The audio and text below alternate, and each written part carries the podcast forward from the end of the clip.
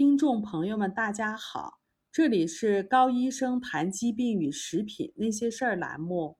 从这一期开始呢，我们将有几期专门谈论一下与我们生活息息相关的一种食品——盐。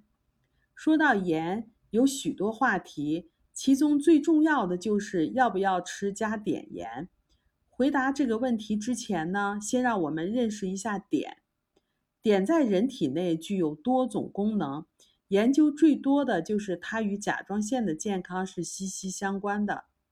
甲状腺素是身体制造能量所需要的激素，没有甲状腺素，人体细胞将不能够制造能量。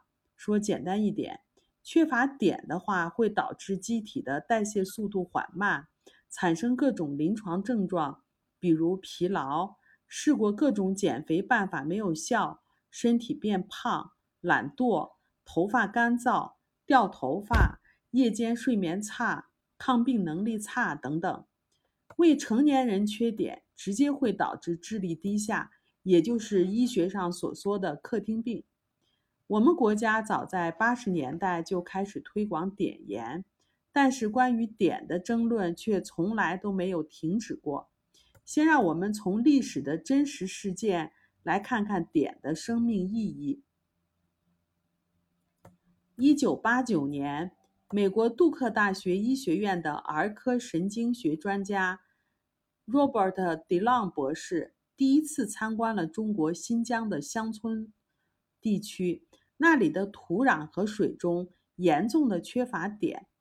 DeLong 博士当时所见到的情景是这样的。人们具有严重的大脑迟滞、流产、新生儿死亡率非常高、死胎、生长受阻和耳聋的现象普遍存在。成年人的身体发育如同小孩一样，有些五岁的孩子看起来就像刚刚学会走路的孩子一样大。有些孩子不但大脑迟滞严重，他们还不能走、不能站，甚至不能坐。即使身体没有那些严重的症状，但是他们的眼神也是呆滞的。另外，当地的家畜也普遍存在死胎的问题，这就使得当地的经济非常的落后和贫困。以上的一系列症状就是典型的客厅病，此病就是由于缺碘所导致的。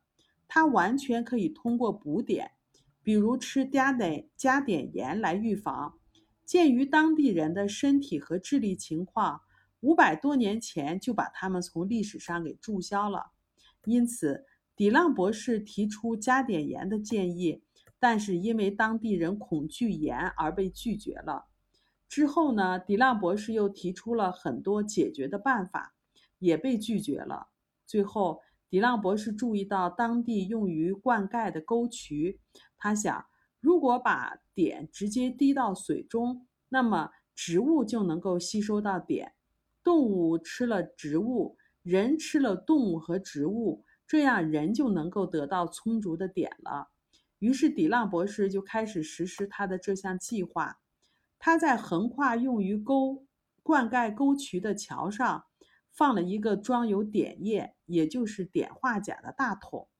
然后呢，用一个管子和桶相连接，碘通过这个管子呢，按一定的速度均匀地滴到水中。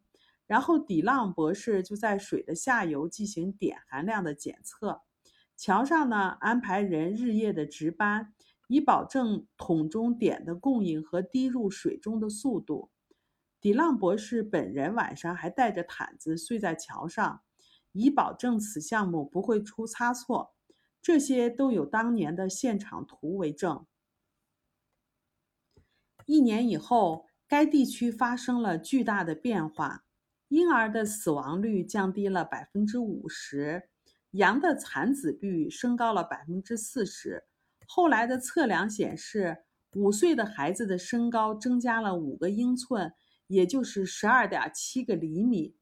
在此加点的灌溉项目以后出生的孩子。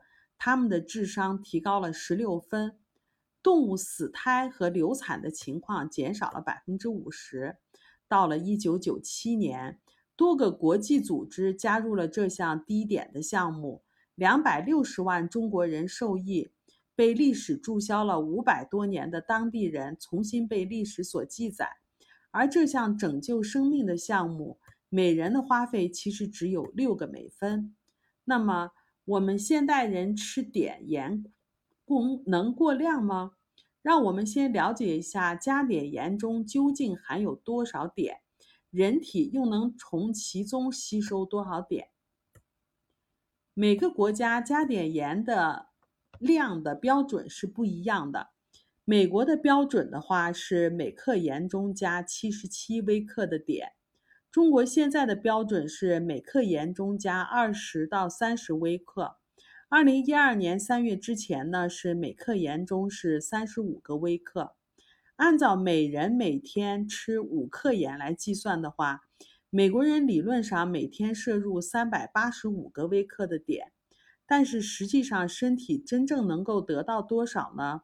研究显示只有其中的十分之一。让我们看看下面的论证实验。研究者做了一个碘生物利用度的实验。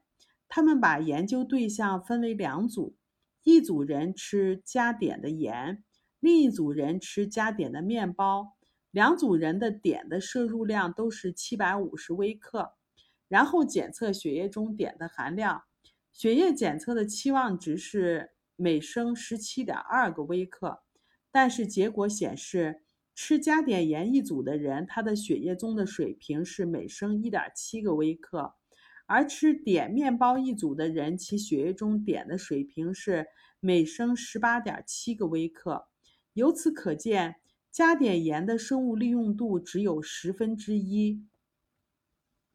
另外，世界卫生组织的报告指出，加碘盐从制造到消费者手里面，这期间丢失了百分之二十；烹饪期间又丢失了百分之二十。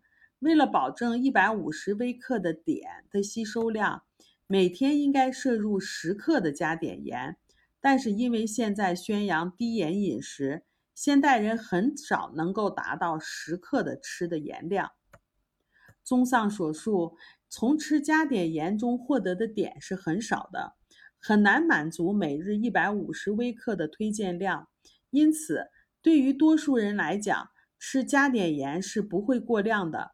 当然也有特殊情况，比如有的病人为了就是控制心律失常，每天需要吃氨碘酮，这个会在下面给大家做一解释。嗯，吃加碘盐是不会过量的，而且它能够保证甲状腺的最低的需求，对于预防甲状腺肿、甲状腺结节的产生是非常必要的。那么我们身体到底需要多少碘呢？根据上一个世纪六十年代的研究，如果每天碘的摄入量超过两到三个毫克，在两周之内，甲状腺中的碘就达到了饱和的状态。这个时候，甲状腺将极大的减少对碘的吸收。所以，一个人如果每天摄入两到三个毫克以上的碘，机体的其他组织就有机会得到多一些的碘。而这些多一些的碘的话，就使得机体能够发挥更多的重要的生命功能。